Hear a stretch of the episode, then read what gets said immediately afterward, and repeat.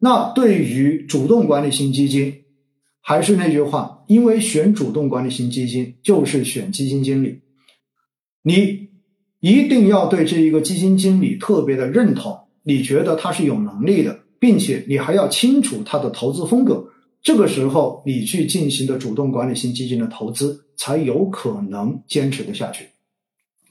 在近期，我也看到很多朋友问我说：“奥总，有三年期。”的这种封闭型产品已经到期了，现在还亏百分之十几，对不对？问我到底要不要把它赎掉？但是呢，赎了觉得不甘心。大家也知道，在三年前的时候，我自己也有买三年封闭的产品，那么到现在就是亏百分之十几。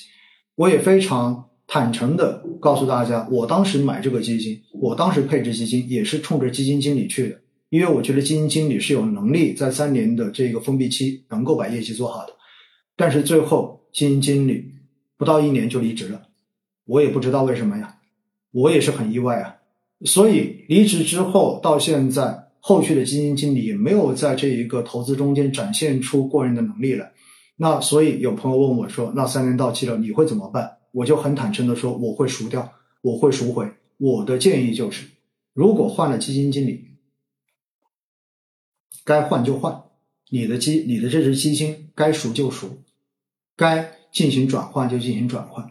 转到一个你自己更加熟悉的基金经理那边去，他所管理的产品去，至少你知道他的风格是什么，对吧？他到底是一个主投消费的，他到底是一个主买大盘的，还是主买成长？他是一个主投消费的，还是主投科技的？我觉得这一些一定要非常的清楚，千万不要去买一个基金经理，你也不知道他到底是做什么。你只知道他过去的这一段时间业绩特别好，那业绩特别好，有可能刚刚好是他的持仓被动的在风口之上呢。投资市场上面不是永远有一句话吗？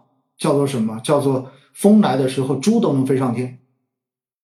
所以如果是这样子情况，你选了这个基金经理，你都不知道他的风格，你都不知道他的能力，你对他知之甚少的话，那我觉得你就不如去选指数基金了。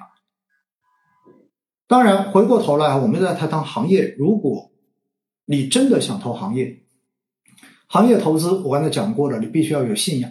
你没有信仰，你绝对不要去碰，对不对？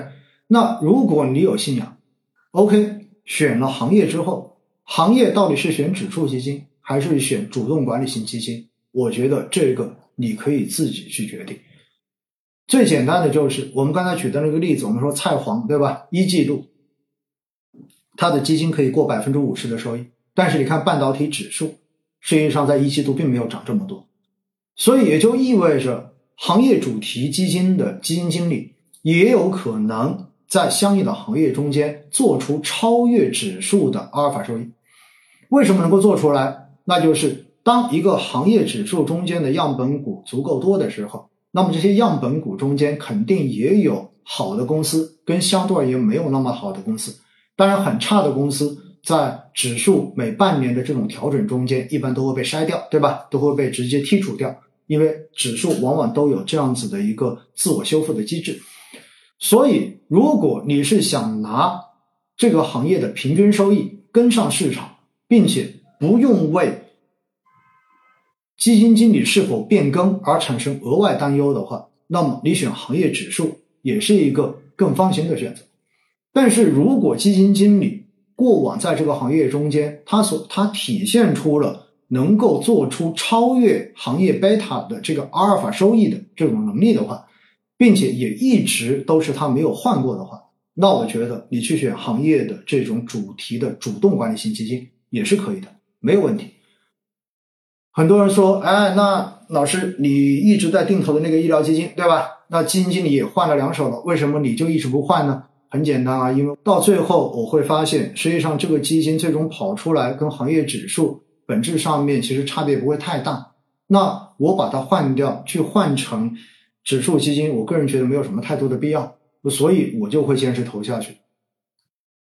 这就是我的一个想法。如果有一天我发现这只基金在很长一段时间，连续几个季度中间，它的业绩都持续的低于相应的业绩基准。比行业指数的这一个走势都会要更差的话，我觉得我也会把它换掉，这就是我非常真实的一个看法。所以呢，我想跟大家讲到的就是什么？投资所谓的选正确的，是你自己必须要懂的，必须要了解的。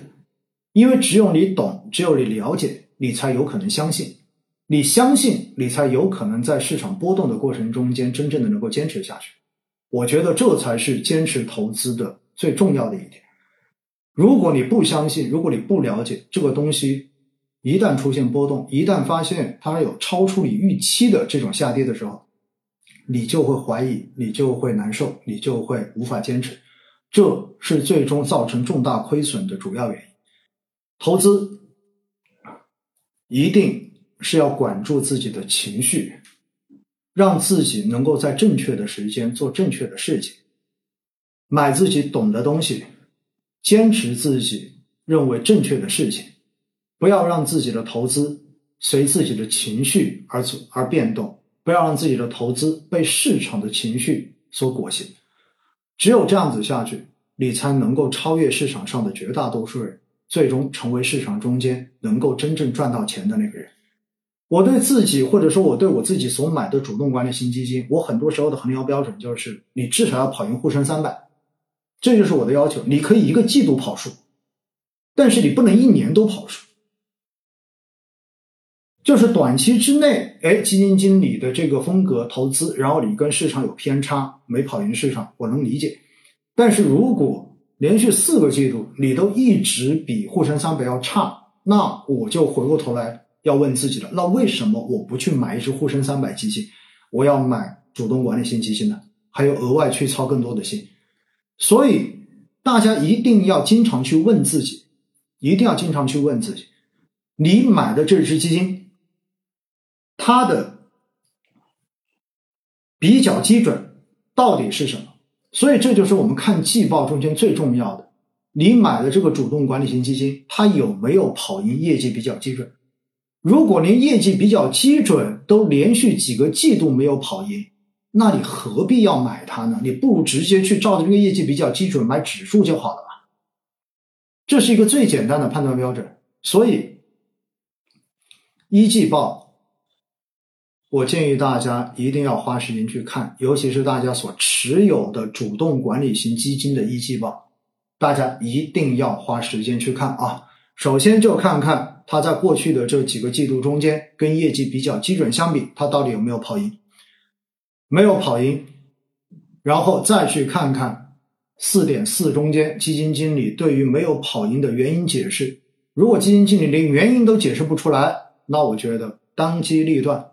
该赎就赎，把钱换到指数基金中间去，或者换到你自己认为更值得相信的基金经理所管理的产品中间去。我觉得这比什么都重要。